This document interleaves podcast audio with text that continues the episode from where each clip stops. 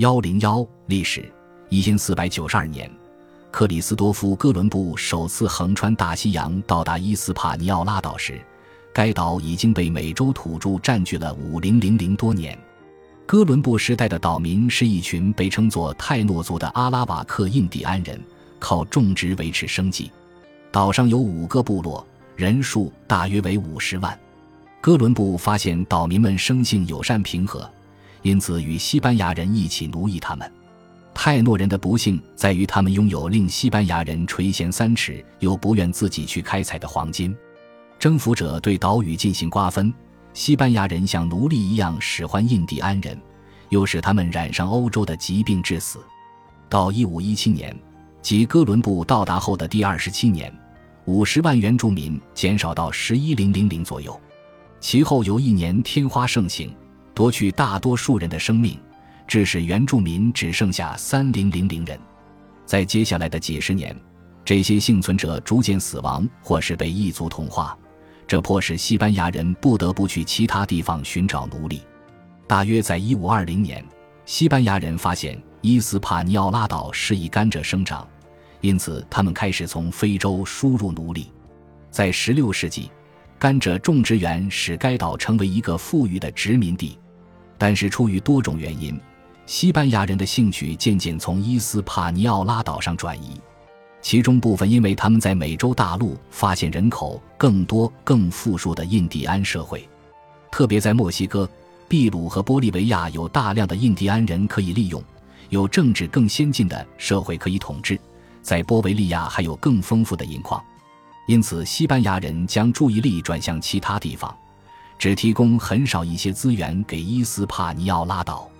西班牙人认为从非洲买入和运输奴隶太过昂贵，而美洲土著只要征服该地就能拥有他们了。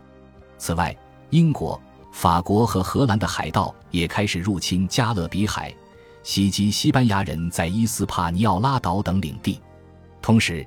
西班牙自身的政治与经济渐渐衰退，这给英国、法国和荷兰人带来好处。除了法国海盗，法国商人和冒险家也在伊斯帕尼奥拉岛的西头建立了殖民地，远离西班牙人聚集的岛东。这时的法国已比西班牙富足，政治势力也更为强大。他们投入大量资金进口奴隶，以西班牙未能所及的力度发展岛西的种植园。岛屿两边开始走上不同的历史道路。到18世纪，西班牙殖民地人口凋零，奴隶稀少，经济规模很小，以养牛卖牛皮为生。相反，法国殖民地则人口密集，奴隶众多，非奴隶的人口比重很低，经济以甘蔗种植园为主。受法国统治的圣多明各是新大陆最富足的殖民地，为法国经济贡献了四分之一的财富。一七九五年，西班牙最终把以没有利用价值的东部岛屿让给法国。伊斯帕尼奥拉岛在法国的统治下得到暂时的统一。法属圣多明各的奴隶于一七九一年和一八零一年两次发生暴动，法国派军队进行镇压，但被奴隶打败，许多士兵又死于疾病。一八零四年，法国在路易斯安那交易中将北美的控制权卖给美国。同时，也放弃了伊斯帕尼奥拉岛。毫不奇怪，法属伊斯帕尼奥拉岛上重获自由的奴隶们将他们的国家命名为海地，并杀死了许多海地白人，焚烧破坏种植园与基础建设，并彻底摧毁了种植园奴隶系统。然后又将种植园细分成一小块农地。虽然这些是前奴隶们追求个人行为的结果，但对海地的农业生产率。出口与经济发展却是一个长期的灾难。新一任的海地政府也没能帮助农民发展现金作物。另外，由于海地大量屠杀白人与移民，因此人力资源损失严重。然而，1804年海地独立时仍然是一个富裕、强大和人口众多的国家。1805年，海地人两次入侵东部岛屿及圣多明各。四年后。圣多明各自愿成为西班牙的殖民地，但由于殖民政府业绩平平且对这块地方兴趣不大，圣多明各于1821年宣布独立，随后很快被海地吞并，一直到1844年才解体。1850年代，海地仍不断地派军队入侵东部。一八五零年，位于岛西的海地虽然领土面积比其邻居小，但人口较多，农业经济仅够果腹，出口极少。人口中绝大多数为非洲黑人后裔，少数是混血。虽然混血的权贵讲法语，对法国有认同感。但海地的遭遇以及对奴隶制度的恐惧，致使其宪法明文规定外国人不得拥有土地或借投资的方式来控制资产。大多数海地人说的是源于法语的克里奥语。岛东的多米尼加占地较多，人口却相对较少，其经济来源仍主要依靠牛，同时对移民敞开国门，发放公民权。多米尼加人说的是西班牙语。整个19世纪。为数不多但经济贡献极大的移民群体来到多米尼加，其中包括古拉索岛的犹太人、加那利群岛的岛民、黎巴嫩人、巴勒斯坦人、古巴人、波多黎各人、德国人和意大利人。一九三零年后，还有奥地利犹太人、日本人以及更多的西班牙人涌入。海地与多米尼加共和国在政治方面最相似的地方在于其不稳定性，军事叛变频繁。各地军阀拥兵自重，争权夺位。一八四三年到一九一五年，海地的二十二位总统中有二十一位被暗杀或驱逐，而多米尼加在一八四四年到一九三零年间换过五十位总统，发动过三十次革命。岛屿两边的总统都只顾敛财，对民间疾苦熟视无睹。外部势力对海地和多米尼加共和国的看法与待遇有所不同。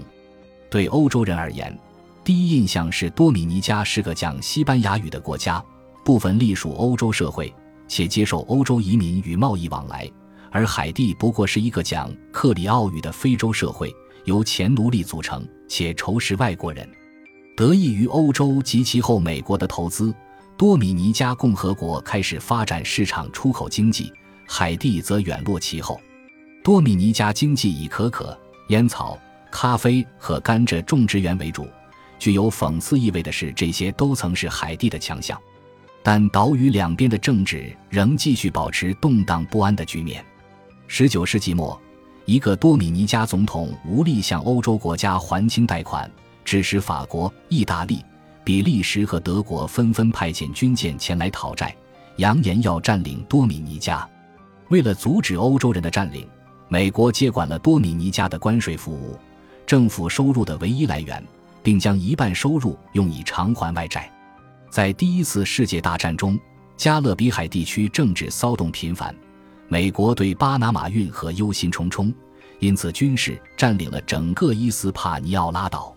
在海地由1915年统治到1934年，多米尼加从1916年到1924年，其后这两个国家很快又恢复到政局不安的地步。总统间恶斗不止，两个拉丁美洲历史上的独裁者最终结束了这种动荡不安的政局。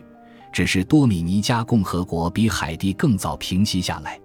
拉斐尔·楚吉洛是多米尼加国家警察的长官，随后成为美国军事政府建立和训练的军队的首脑。一九三零年，他凭借此优势被选为总统，随即成为独裁者。他勤于政事，善知人心。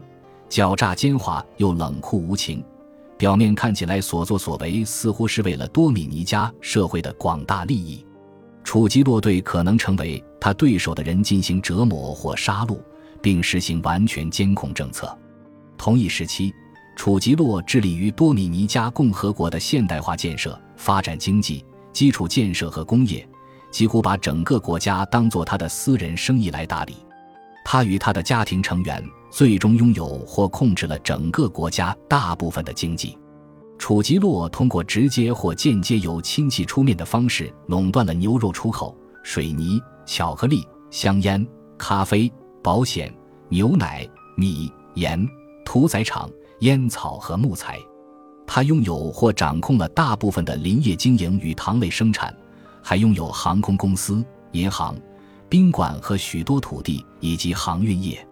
他不仅从卖淫人员中捞取提成，连公务员的薪水也要扣走百分之十。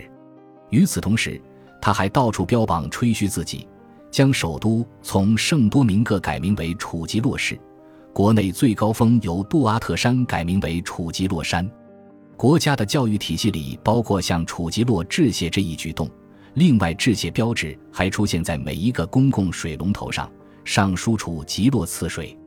为了防备造反或入侵，楚吉洛政府将一半的预算用于庞大的陆军、海军和空军武力，从而成为加勒比海地区军事最强大的国家，甚至超过墨西哥。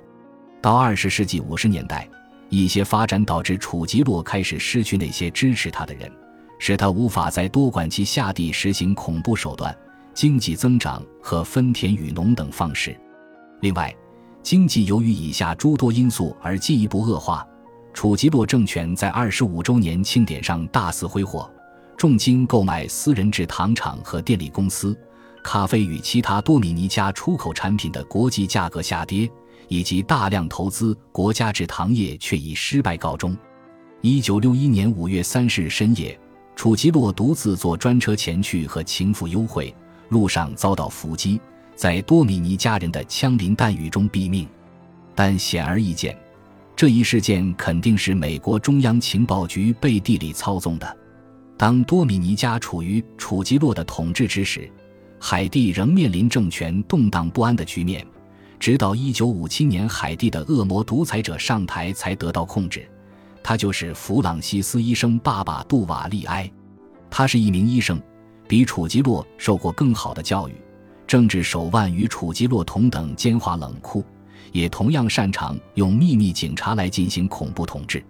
比楚吉洛屠杀了更多的国民。医生爸爸杜瓦利埃与楚吉洛的差别在于，前者没有现代化改革的兴趣，也没有为国家或为自身发展工业经济的野心。杜瓦利埃在一九七一年寿终正寝。随后由他的儿子让克洛德·杜瓦利埃继位，小杜瓦利埃一直执政到一九八六年，最后被迫流亡海外。随着杜瓦利埃独裁政权的终结，海地又恢复到以前政权混乱的局面，本已不堪一击的经济更加萎缩。虽然仍在出口咖啡，但出口量保持不变，并没有随着人口的增长而增加。海地基于人口寿命。教育和生活标准的人类发展指数是除非洲外全世界最低的国家。楚吉洛遭到暗杀后，多米尼加共和国直到1966年才结束动荡的局面。其中，在1965年爆发内战，致使美国海军再次进驻，也掀起了大规模的多米尼加人移民美国的浪潮。巴拉格尔的上台结束了混乱的局面。巴拉格尔得到楚吉洛旧部下的拥护。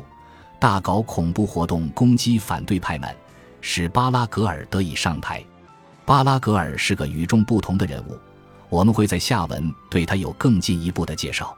他统治多米尼加三十四年，在一九六六年到一九七八年、一九八六年到一九九六年间担任总统，甚至在一九七八年到一九八六年在野期间，他的影响还是有增无减。两千年。巴拉格尔九十四岁，体弱多病，目盲耳聋，离世时只有两年。他最后一次干预多米尼加的政治，拯救国家自然保护系统。自一九六一年至今，这段后楚吉洛时代，多米尼加共和国继续推行工业化与现代化。多米尼加的出口经济一度严重依赖这糖，随后重心转移到本章上文所述的采矿业。自由贸易区工业出口商品与非蔗糖农作物出口商品。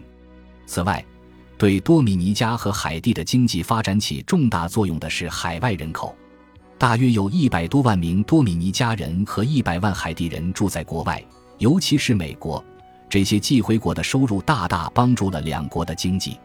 虽然多米尼加共和国仍被认为是穷国，但我在访问期间明显体会到许多经济快速增长的特征。建筑工程比比皆是，道路交通繁忙拥挤。